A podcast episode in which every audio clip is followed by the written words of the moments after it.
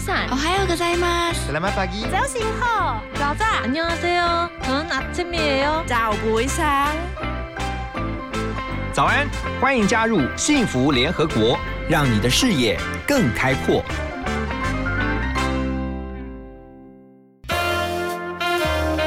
联合国会客室，欢迎今天的客人。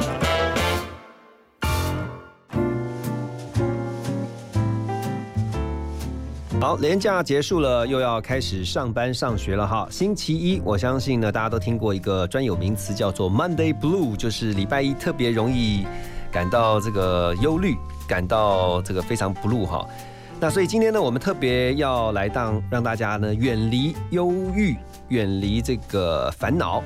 所以我们特别在今天的联合国会客室呢，邀请到专业的医师，振兴医院的身心科主治医师袁伟医师在我们的当中。Hello，袁伟你好。主持人好，各位听众朋友大家好。OK，好，我们要先来带大家这个不要这么的 blue 哈，因为年假结束啊，大家都休息完了，快乐完了，回到上班的工作岗位都会觉得啊又要上班了，哎，可是有的时候真的必须要转念。要换一个想法，就想说啊，又可以赚钱了，对不对？又可以来这个拼经济啊，啊，为家庭打拼啊，这不是很好吗？对。但是有些人不会这样想，对不对？呃，如果玩太嗨的时候，有的时候那个转换 收不回来哈难，对。对啊，所以还是要收心一下啦。不过我们今天特别请袁伟医师哦，在我们的会客室现场，希望让大家能够来了解，呃，这几年其实看到身心科的这个病患，真的有越来越多吗？应该说，呃，不是好发率变多，当然有可能因为社会压力大、嗯。或景气等等问题，焦虑症的患者变多，嗯或忧郁症或其他身心科疾病不见得有增加很多啦。嗯哼，那失眠的人有增加，不过最主要可能是大家愿意看的人变多了。呃，跟季节有关吗？嗯，忧郁症跟躁郁症跟季节有一点点关系，嗯哼，可是因为台湾毕竟还是一个就是四季没有太分明，哦，啊，这样这样子跟季节有关，在北纬高一点点、纬度高一点点的地方，通常都会比较明显一点。像哪些季节是秋冬比较好发吗？还是呃，忧郁症秋冬比较好发，然后像躁郁症的躁，在这个春秋春春夏之际比较好发所以有人以前叫桃花癫嘛，桃花盛开的时候开始就有点。有点嗨。好，我们今天特别要来了解一下忧郁症哈。那刚刚在私下也跟袁伟医师有在讨论说，现在以前叫做精神科，现在都叫做身心科。嗯哼因，为大家以前会觉得说啊，我心里面出了状况啊，心生病了，然后我比较不太去，不太去敢看这个呃身心科，因为人家觉得你有精神病。精神科就会想精神病嘛。对啊，那早年也的确是比较重症才会来看啦。嗯那后来这几年一叫改叫身心科有几个目的，第一个是拿掉精神科跟精神病的连接，嗯第二个是很多的我们所谓心理的病，其实心理病是大脑的病啦，哦，嗯就是忧郁其实跟大脑很有关系，焦虑这些都有关。呃，可是它同时它会展现在除了情绪以外的症状，尤其是身体症状。嗯所以最近几年大家比较能够接受的词，像是自律神经失调啊，，OK，啊，或者长辈他们比较熟悉的词，可能是脑神经衰弱。嗯好，那它表现都是身体症状，胸闷啊，吸不到气啊，肩颈酸痛啊，有时候拉肚子啊，嗯，手冷脚冷啊。所以这些都概称为自律神经失调。对对对，这个词就变得甚嚣尘上啊，就是它，可是同时也代表大家对这个东西比较能接受，嗯就说嗯，我不是心理问题，可是我身体不舒服，只是找不到生理的原因去解释。好，那为什么会得忧郁症？呃，忧郁症又是忧郁症，其实分很多种啦。嗯好、有所谓的比较严重的重郁症，有所谓的精神官能性的忧郁症，就是轻郁症。是呃，忧郁症原因很多啊、所有的疾病当然其实跟基因都有一点点关系，尤其是重郁症，它跟基因的关联会更大一点点。嗯嗯可是很多的大部分的人其实不不见得到重郁症，重郁症的病人可能就百分之一到二而已。好，那社会上所谓的轻郁症的病人，可能就将近百分之十都有可能。哦好，或者是应该说一个人一辈子可能他都有一个时期可能会经历所谓的轻郁症。对，那原因除了呃你说基因，基因可能在轻郁症的影响就没有那么大，嗯好，可能有一点点，可能跟个性有关。好，比如说掌控欲强一点的人，嗯个性急一点的人，求好心切的人，他比较容易觉得，哎，当生活失控的时候，当周遭的人不再像他以前可以这么好掌握的时候，他比较容易掉到一个觉得很无助，怎么会这样的状况？对，好，那跟社会的压力也会有关系。好，等一下休息之后哈，我们要继续来请问今天在现场的来宾袁伟医师啊，就是我怎么样去判断我自己只是心情不好呢，还是我真的应该去看医生了？因为我已经有忧郁症的倾向跟症状出现了。我们先来听歌曲啊，《秋意上心头》，来自陈淑华的。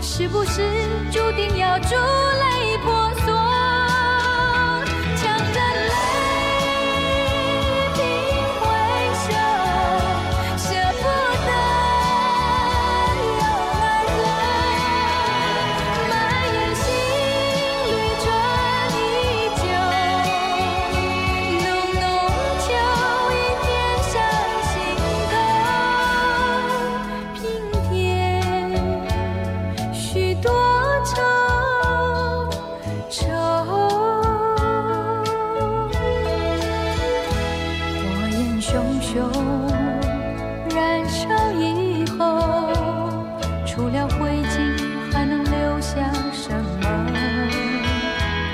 情意稠浓，热恋以后，是不是注定要珠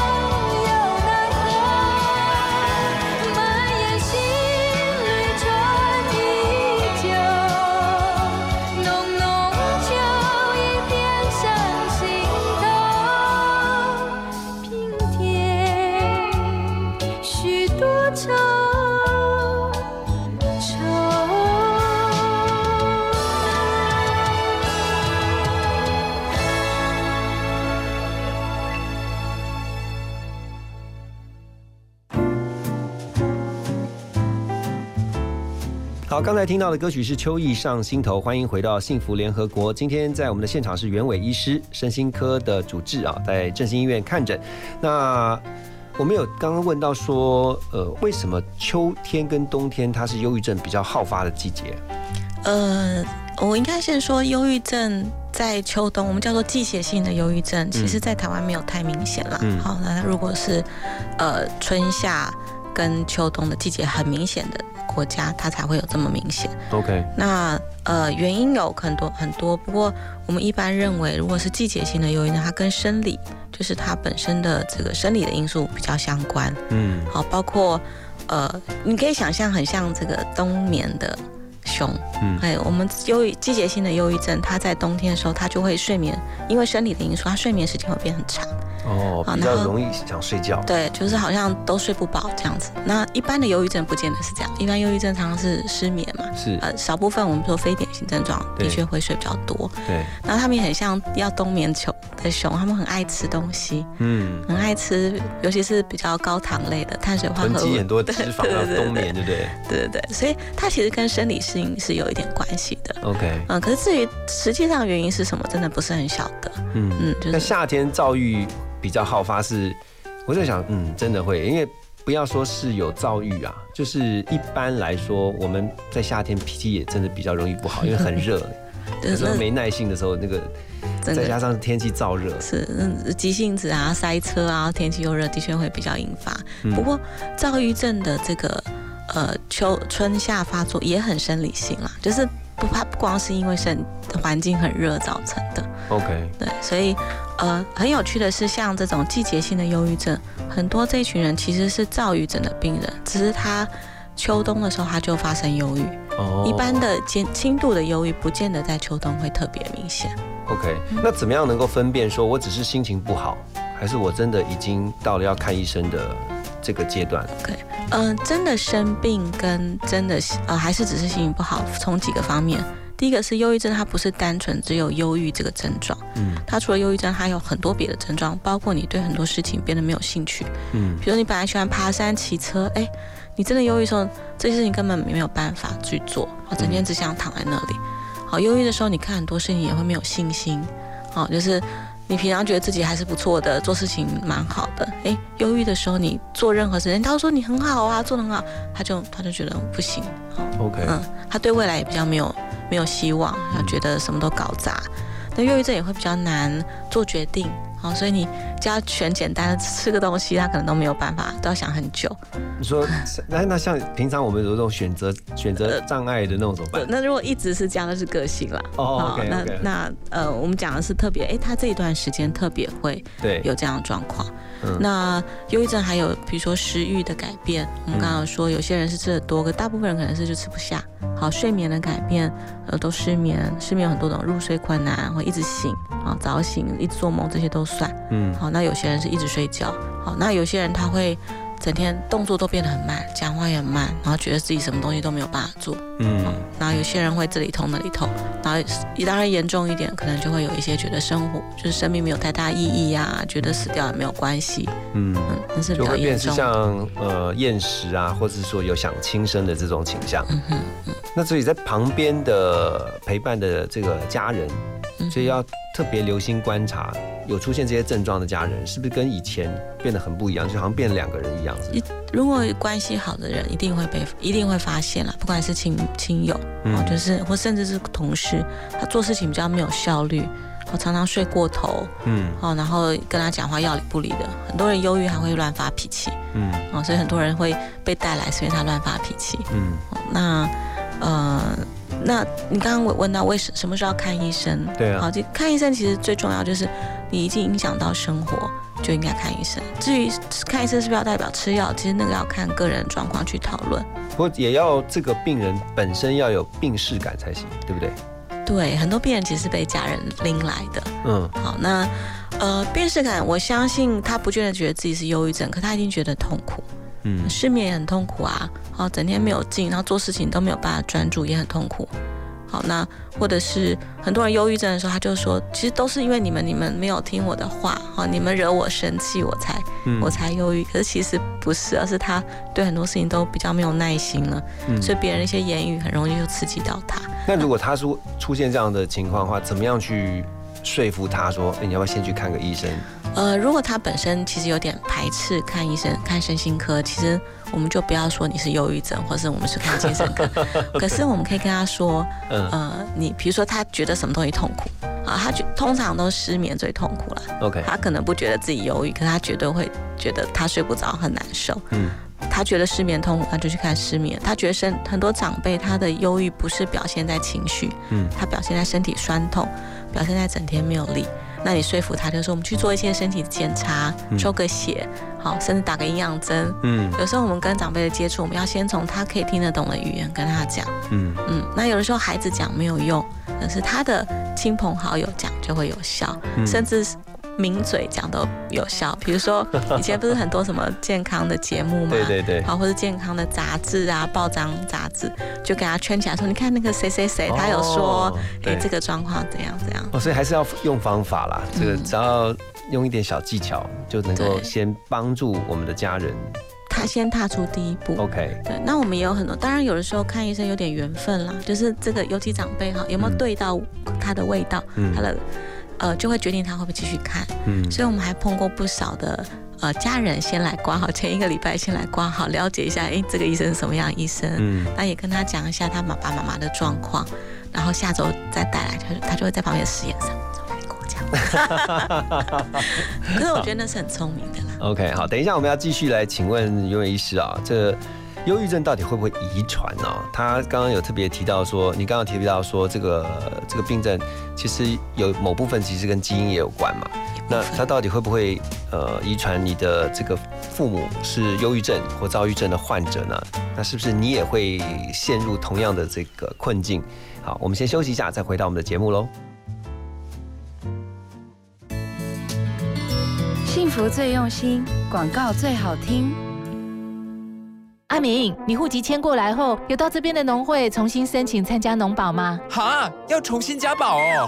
要啊，参加农保的投保单位是户籍所在地的基层农会。如果农保被保险人户籍迁出原本农会组织区域，依规定，农保只能保障到户籍迁出当日为止哦。你哦，要赶快向新迁入地的基层农会重新申请加保，经农会审查通过，向劳保局申报后，才能继续农保的保障哦。以上为劳动部劳工保险局广告。Everybody yo，大家一起来瞧瞧，现在屋顶改造在流行什么？嘿现在流行太阳光电系统，自己用电自己赚，让你发电又发财。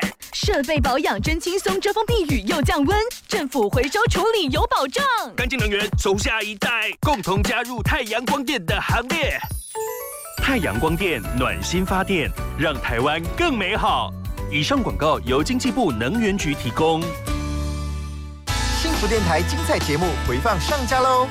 现在就上幸福电台官网，节目精彩回顾专区，就可以随选随听，也可以透过 Apple Podcast、Spotify 以及 Sound On 重复听到精彩的节目内容哦。每天的路都走得很漫长，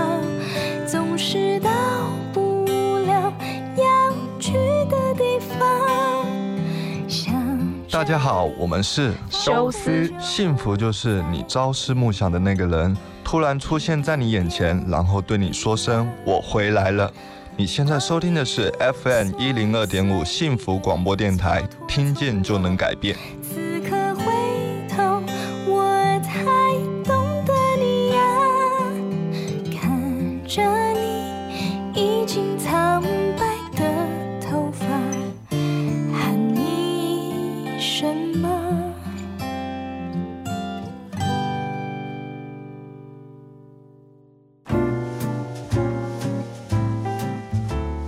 好，欢迎回到幸福联合国。在今天我们现场的是振兴医院的身心科主治医师袁伟医师。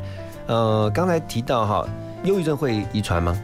呃，一部分会，那、嗯呃，遗传，这当然是指的是基因上有一点影响。那如果是他一家人很多人都生病，那我们我们就会觉得遗传性高一点。嗯可是像你刚刚也说，比较严重的忧郁症、比较重郁症，它遗传因子比较比较有关联，嗯轻郁症不见得那么相关。可是有一个东西看起来好像遗传，其实不见得是遗传造成的。比如说爸爸妈妈有忧郁症，那比如说妈妈有忧郁症，好了，他在孩子在成长过程中，妈妈可能沉浸在他的忧郁里头，嗯他常发脾气，或他根本就很整天都很难过，这里不舒服，那里不舒服。孩子的情绪他是没有办法去接得住的，嗯所以的依附关系没有办法建立的时候，孩子很有可能会造成忧郁。嗯可你说他是不是基因的遗传？其实不见得。反正是后天的。对，OK，不过我也常跟病人讲讲说，其实我们不要去想那些我们改变不了的事情。嗯我们改变不了我们的基因嘛。可是我们现在不一样是，呃，我们现在有的资源比长辈多很多，我们的病视感，我们对心理的这个接受这个这件事情，好，我们能够得到不同的学习的机会也多了很多，对，所以不用去夸自己去框那个框架说啊，我就是遗传，所以我将来一定会忧郁症。好，就算我现在忧郁症了，可是我们可以有不同的应对方法。嗯，现在是不是还有一种量表，是你可以先做一些检测，就是嗯看看自己是不是已经有到那个状态。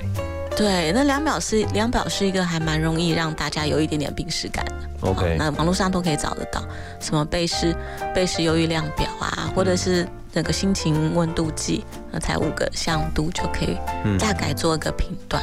嗯，有没有调查呃发现说是男生比较容易得到女生，全世界都是女生，大概二比一的比例。所以女生比较心思细密吗？还是嗯，不知道是就是可能荷荷尔蒙呃不是荷尔蒙啊，嗯或者是她本身的染色体就不一样，也有可能。当然也有人说是女生比较愿意就医，这个不确定啊。我觉得生理性的影响比较大。我还蛮同意的，因为有时候男生你是为了面子啊，或是你就觉得我根本就不是忧郁症，对，这男生很多是恐慌症来。我记得二零零八年那时候不是金融海啸嘛，一波高级主管被 fire 掉嘛。对，那时候来一堆恐慌症的男生啊，没有一个人跟我说他忧郁啊，嗯他就只是说烦啊，然后然后身体症状一堆，嗯。嗯，焦虑症的表现比较多。所以你们在分类或者说在帮助呃来看诊的患者，你们会怎么去让他更了解他现在的状态？不要急的下诊断，让他知道。当然看每个人不一定啊。好，我们先听他觉得最困扰是什么。那我们待会会告诉他哦，如果你这么多的这些症状，那可能比较是哪些可能性？我们也会问一下他自己的假设是什么。对，好，那有的时候愿意走到身心科，他的接受度就比较打开一点点。嗯嗯，然后我们也让他，我觉得很重要的是让他知道说这件事情没有那么他想那么严重。我一直相信忧郁症是会好的。嗯好，那大部分的忧郁，其实你经过一段时间的治疗，除了吃药，包括一些其他的心理治疗，现在还多了一些像这个经颅磁刺激等等，呃，生理性的治疗。像我们对付忧郁症的武器越来越多了，对，嗯，所以其实那个是会好的。生理上的治疗让我们可以恢复到我们的思考，可以更活跃，我们生理可以不要至少不影响工作等等。嗯那思考活跃之后，我觉得再透过一些的，包括心理智商，让我们对知道说，哎，我们哪些东西可能做一些调整以后，就比较不会再发生忧郁，对那将来就可以停药，所以忧郁症没有那么可怕。对，可可是啊、呃其实我我觉得，呃，在忧郁症那个状态下的，不管是病人也好，或是他们的家人也好，其实都很辛苦。嗯啊，在尤其在陪伴的时候，像不管是家人或是朋友啊，因为劝劝不动，对，然后所以我说忧郁症嗯它是个大脑疾病，就像它就是一个实际上的疾病嘛。每次你劝他想开一点，他也很痛苦，你也很痛苦，因为他没有办法想开，他脑袋因为忧郁他已经比较僵化了，他是没有办法转圈的。之前我看过一个报道，是说好像是脑里面缺缺乏什么血清素，血清素啊、嗯多巴胺，其实脑中有很多的化学因子嗯在帮助我们思正常的思考。那我们讲血清素、多巴胺，只是比较容易去区别，哦它里面好多好多东西都会因为忧郁症而变化。嗯嗯我常常说，忧郁症有点像你在开一台车，结果车子没有油，你努力踩油门，车子也不会动啊。好，所以我们要给他加油，加油就可能包括呃吃药，包括运动，包括我说吃刺激素等等，让他整个脑袋有那个能量了，然后我们再踩油门。嗯我们踩油门就是自己要努力的一些事情。OK，嗯哦，所以不管是自己啊，或者是家人都应该要赶快把自己加好油，就是这个 患者前面的治疗其实蛮重要的。OK，那陪伴上面的话，嗯，之前有听过说法是说，你不要跟忧郁症人的人讲说，想开一点想开一点啦，不要钻牛角尖啊，嗯这个真的都没有效吗？好，我们休息一下，先听个歌曲呢，再回到我们的幸福联合国，先来听一首歌曲是纪晓君的《轻松快乐》。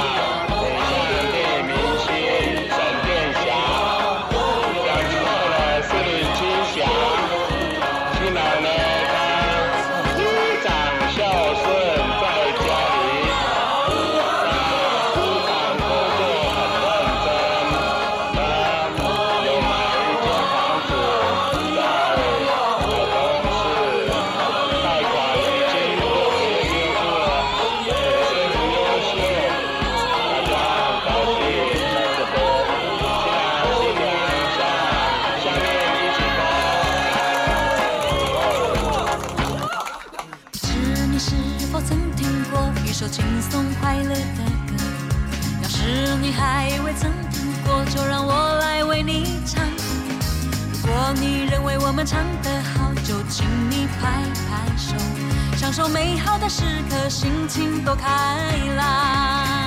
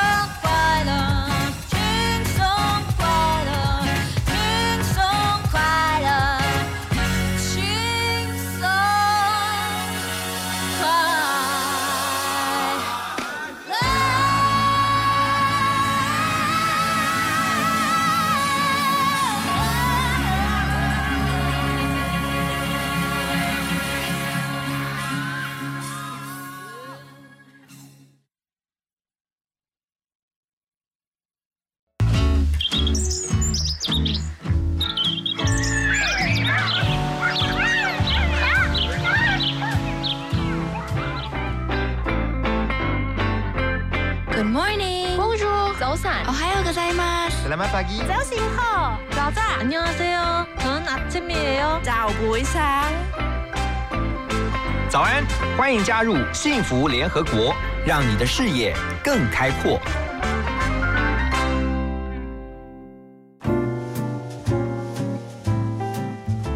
欢迎回来，我们今天要来了解忧郁症。在我们现场是振兴医院的袁伟医师。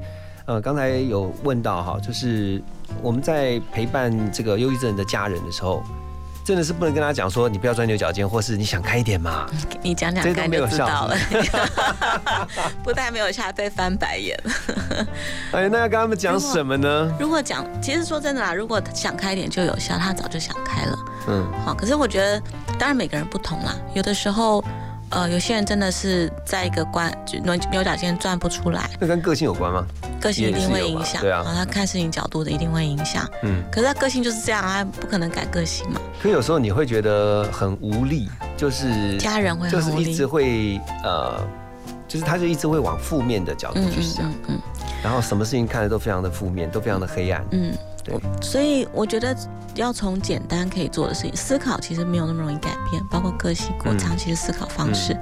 呃，现在有几种新的治疗哈，就是除了我说药物跟磁波刺激，像我们这几年比较流行正念，正念静心，不知道有没有听过？嗯，正念。对，就在讲的是讲怂一点叫活在当下啦。可它不是一个 philosophy，它不是一个哲学，它其实它可以是一个技巧。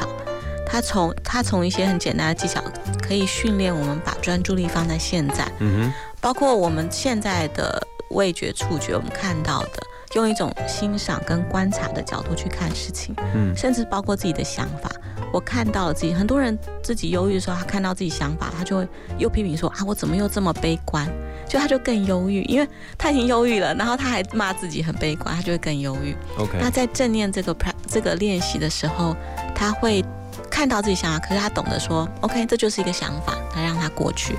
所以这是这个在国际上已经认为说它可以减少压力、减少忧郁症状，呃，提高专注力，甚至预防高血压、糖尿病的复发。哦，还还给这么多帮助、哦。对，所以它对身心帮助很大。嗯哼，嗯，那当初它其实是东方一个哲学的东西到西方，然后在这个麻州总医院，他们把它变成一个呃可以 practice 很实际上的一个技巧性的东西。OK，所以呃，我们分开两两个部分来看，一个是已经有忧郁症的患者，嗯，好，那他要怎么样让自己能够早早一点离开或走出这个忧郁状态？另外一个就是陪伴他在他他身边的这些亲人朋友，那怎么样去练习自己不要陷入跟他呃家人一样的忧郁状态？嗯，好，啊大灾问。好，我先讲家人好了啦。嗯啊，因为我觉得家人陪伴者陪伴者其实很痛苦，有很多的家人也会跟着生病。嗯，第一个是一个人的情绪真的只有自己能救，因为想法是自己可以，就是自己才最终可以控制的。嗯可家人的陪伴的确很重要，可在陪伴，因为毕竟这个忧郁症很多时候是慢性，这个是长期的战争，所以我们在陪伴的时候，我们一定要自先准备好自己，自己要睡好，自己要吃好，自己的照顾要照顾好。嗯尤其很多陪伴，尤其是如果你的家人生病是长辈，下一代他其实不但要照顾那长辈，他还要带照顾下一辈哦，他还要工作哦。所以其实常常很多人为了照顾忧郁症，反而自己都累垮。就是现在的三明治世代、哦，对对对，那是很上。有高堂，下有这个妻小要照顾。对，所以，嗯、我觉得第一步是先把自己照顾好，然后把，然后想一想哪些东西我可以做，也不是每件事情你你不太可能改变我们父母亲的想法，因为第一他也不太听我们的，嗯但是他觉得他是父母嘛；第二他的想法比我们固着了多了三十年，嗯所以当然不太可能容易转变。可是他可能有些东西我们可以做，比如说他希望我们陪他，那我们一个礼拜陪他几次吃饭，陪他几次运动。啊，我其实蛮鼓励跟长辈一起运动的。他们自己常常走不出去，可他喜欢跟小孩在一起的时候，那我们一起去走一走，可能对他来说就那个陪伴就够，嗯不是无止境的给给到他开心为止，因为那个没有人做得到。嗯嗯，可是我们可以给我们可以给的东西，那对他有一些帮助，可是同时我们也保有自己的生活。OK，好，还有哪些方法？好，我们要先休息一下，再回到我们的幸福联合国，马上回来。The other night, dear, as I lay sleeping, I dreamed I held you in my arms. When I awoke, dear, I was mistaken. So I hung my head and I cried.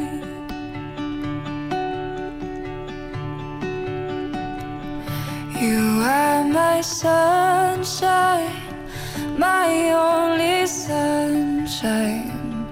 You make me happy when skies are gray.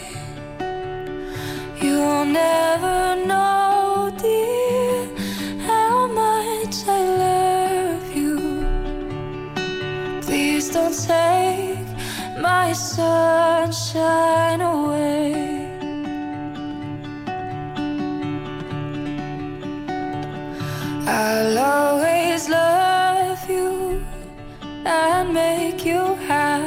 Happy, and nothing else could come between. But if you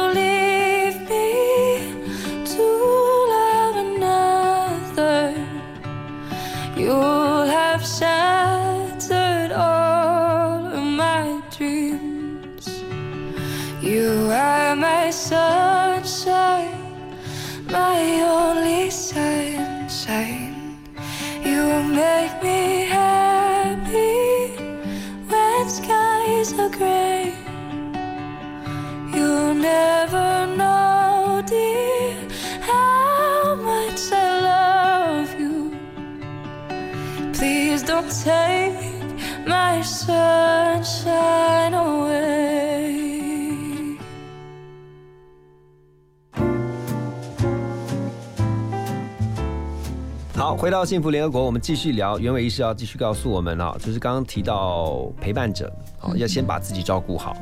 还有哪些方法是可以自己练习啊？不要跟着陷进去。我觉得有时候真的会像一个漩涡一样，你一不小心你就自己就栽进去了。嗯嗯。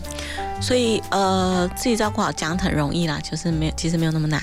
嗯，好，不管是忧郁症的人或者是家属，我觉得很重要的是注意一下我们生活里面到底哪些东西组成我们的生活。嗯，我常常看到很多人他生活只剩工作，然后回去陪家人，然后累得要死，然后就睡觉。嗯，这样人怎么可能快乐？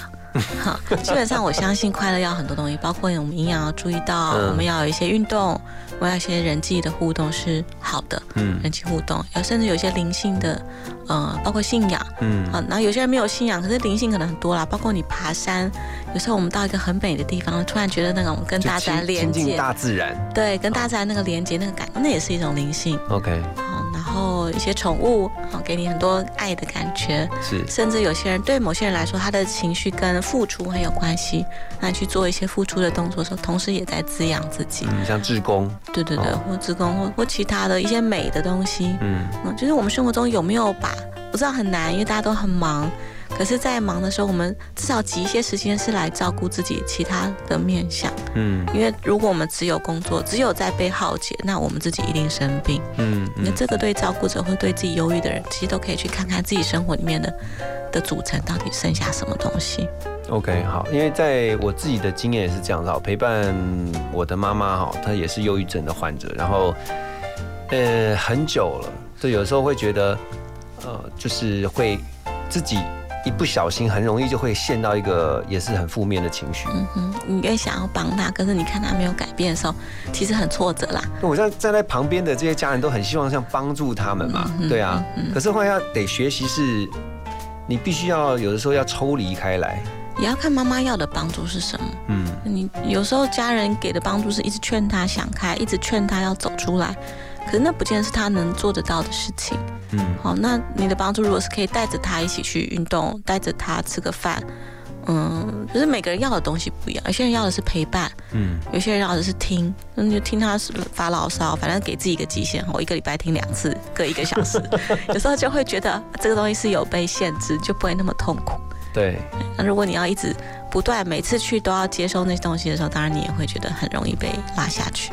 OK，所以其实，在你的临床上面有没有一些嗯可以分享给我们的啊？就是说他在接受治疗以后，然后他是怎么样能够，也许靠药物，或也许靠家人的陪伴，或也许靠其他的方式，然后他走出这个忧郁的阴霾。嗯、真的很多人走出来，就是嗯、每个人不一样啦。哈，有些我其实遇过蛮多是跟比如说婚姻有关的。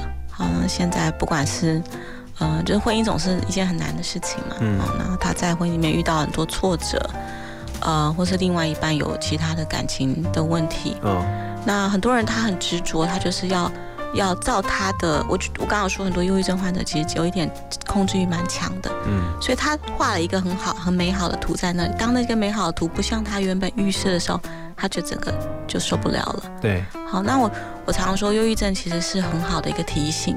当我们忧郁，就代代表说我们旧有的方式走这条路走不通了，嗯那我们就要练习转弯。好，那至于怎么转弯，我觉得透过心理咨商、心理治疗可以帮助我们更了解。嗯好，或者是我们当初设定我要这样才会幸福，这个设定常常是我们以前的一些成长的经验，哦，或者是就是我们自己假设是这样，其实很人生幸福的路很多，嗯，不见得只有我们设想的那个样子。嗯那我记得我最近最印象很深刻是，比如我自己单身嘛，好，然后我我算过得还还蛮愉快的。嗯就我有一个病人，就是因为婚姻的问题来，那后来他知道我单身，他对我他他的印象，他跟我年纪一样哦，可是他一直觉得人生就是要婚姻伴侣，他才会幸福。是，可是他的婚姻其实过得非常不好。嗯那后来他终于决定他要离开，就他离开之后才发现说，然后他他离开之前他就说，原因是我很想要过跟你一样的生活，可是你为什么可以做得到？反正我们经过一些智商，他才发现说，哎，原来幸福有这么多的图样，嗯都是可以幸福的。对，不是只有一种啦。对，对就他真的，他说他本来很害怕，因为人有时候会留在舒适圈，嗯很受很痛苦的舒适圈，嗯很痛苦的习习惯里面。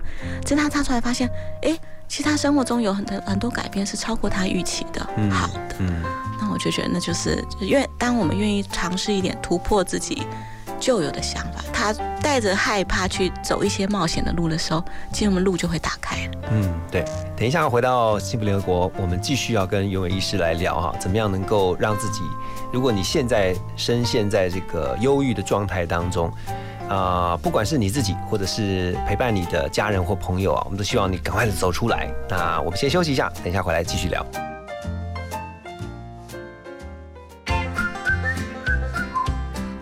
广告，马金醋鼻。我家在哪里？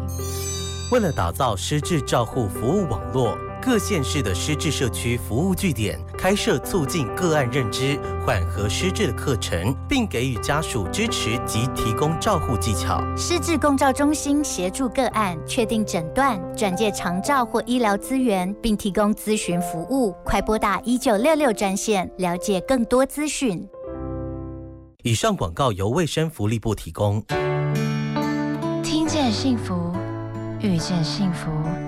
打开幸福电台官网，收获更多幸福资讯。二十四小时线上收听不间断，FM 一零二点五，陪你幸福每一天。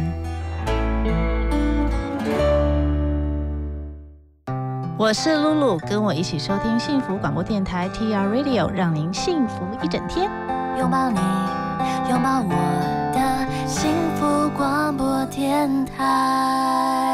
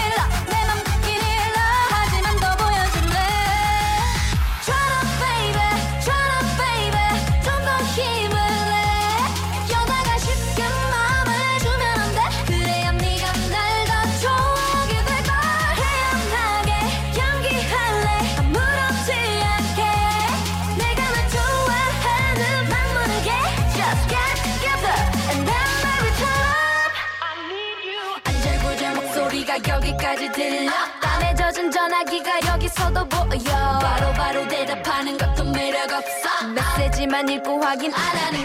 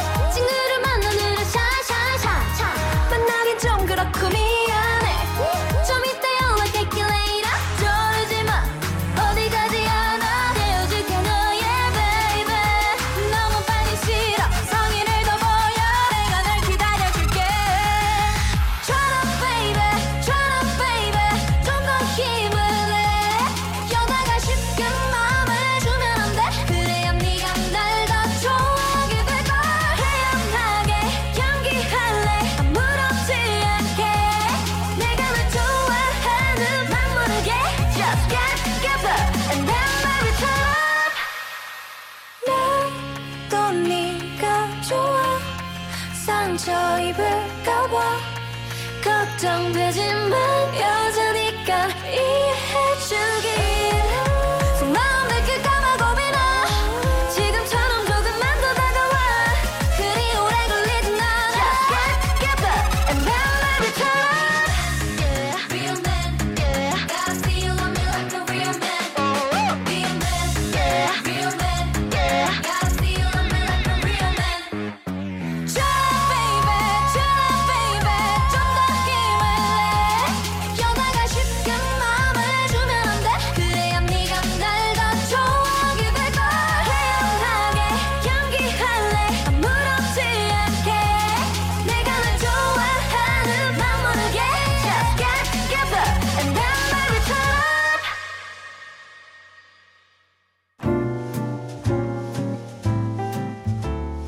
回到幸福联合国，今天我们来认识忧郁症，而且要一起来对抗好这个忧郁症。那在我们的现场呢是袁伟医师，振兴医院的身心科主治医师。呃，我想问说，呃，忧郁症哈，你们现在有没有什么一些方式，或者是让这些患者能够在就赶快的离开他们现有的状态？好，一般人不太容易离开现有状况嘛。那我特别提一下长辈的照顾好了，长辈忧郁症其实蛮需要被重视，因为长辈忧郁其实跟失智有一点关联。哦，嗯，就是当长辈忧郁的时候，他会觉得什么事情都不能做，他的功能好像真的看起来像忧郁症，呃，看起来像失智症。有一个说法是说，如果长辈有忧郁症的，是比较容易罹患失智，是这样吗？一方面有可能是忧郁造成失智，至少症状很像；一方面是失智的早期的表现有可能是忧郁。OK，好的，这时候其实你去判断失智忧郁，除了治疗的方法以外，重点重点是我们还可以做什么嘛？嗯，好，药物以外，那我们振兴医院其实有一个荧光学院，嗯在推长辈的全人照顾。嗯好，那不管是对抗忧郁或失智，其实都不是单一的用药物而已。是嗯，我们需要更多的陪伴，我们需要动得起来，我们需要身体要好。你知道，如果长辈这里痛那里痛，好，他血压控制不好，血糖控制不好，走走路没有力量，关节退化，你叫他怎么快乐起来就？他会因为身体的一些状况疼痛，他会更影响到心理。对，那其实这些东西很多是，当我们出现轻微症状，我们可以做一些训练，而让我们嗯跳离、跳脱那个状况。所以会有很多的活动或有游戏这样。对对对，我们专业的的设计，让他其实早期的一点点的身体或心理的一些退化的时候，我们做这样的有点类似复健，所以很多长辈在在家里面，人家可能会觉得他很有个性，好跟他来这边，他会觉得很多的爱。我觉得对长辈来说，那个爱的感受其实是很重要的，不管在家里或在别的地方，嗯他觉得被接纳、被爱，而不是只是告诉他你要做什么做什么。当他觉得被爱，我想人都是啦，不只是长辈。嗯当我们觉得被爱的时候，我们其实心里面比较比较容易觉得温暖。所以在那个团体活动当中，其实他会认识到很多同龄的。对，他会有社交，因为幸福其实这跟人际社交是很有关系的。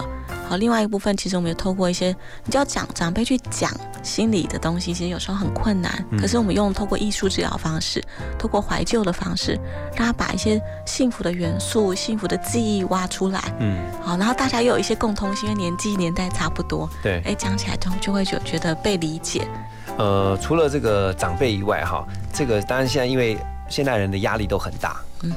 那怎么样去让，就是我觉得我自己评估说，呃我我我好像有点忧郁的倾向，哦，可能我不确定我是不是已经有忧郁症，可是呢，我要怎么样去让自己跨出那一步，就是去看医生，因为有时候其实那一步其实是最难的。